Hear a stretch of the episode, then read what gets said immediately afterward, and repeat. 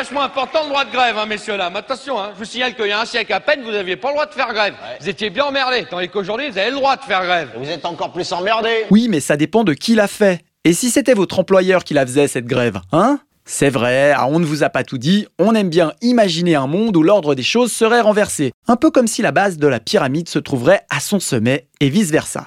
Les pyramides, parlons-en des pyramides, elles ne sont ni plus ni moins à l'origine des grèves. Oui, car le papyrus des historiens, Piotr Stroganov, nous fait part dans son ouvrage L'Égypte au temps d'Astérix et Cléopâtre que les esclaves qui construisirent la pyramide de Khéops en 2558 avant JC se révoltèrent parce que le cuistot décida du jour au lendemain de ne plus leur donner d'ail.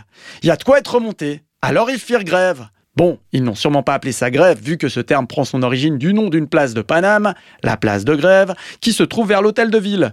Les personnes désireuses de trouver un emploi s'y rendaient, Charger ou décharger les bateaux n'avait pas de quoi faire rêver, mais c'est un boulot honorable, au contraire de charger de travail des employés ou de les décharger de leurs fonctions en les mettant à la porte. Même si sur un bateau, c'est un peu compliqué.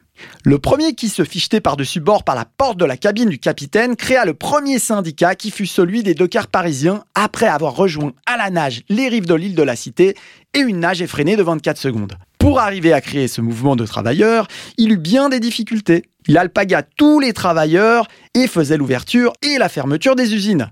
Pour se donner de l'espoir, il allumait un cierge tous les soirs à la cathédrale Notre-Dame. Le comportement de cet homme qui avait de surcroît un physique ingrat intrigua un fervent pratiquant, écrivain de profession, qui décida de s'en inspirer pour créer un de ses personnages de son roman Notre-Dame de Paris. Et ouais, on vous a pas tout dit.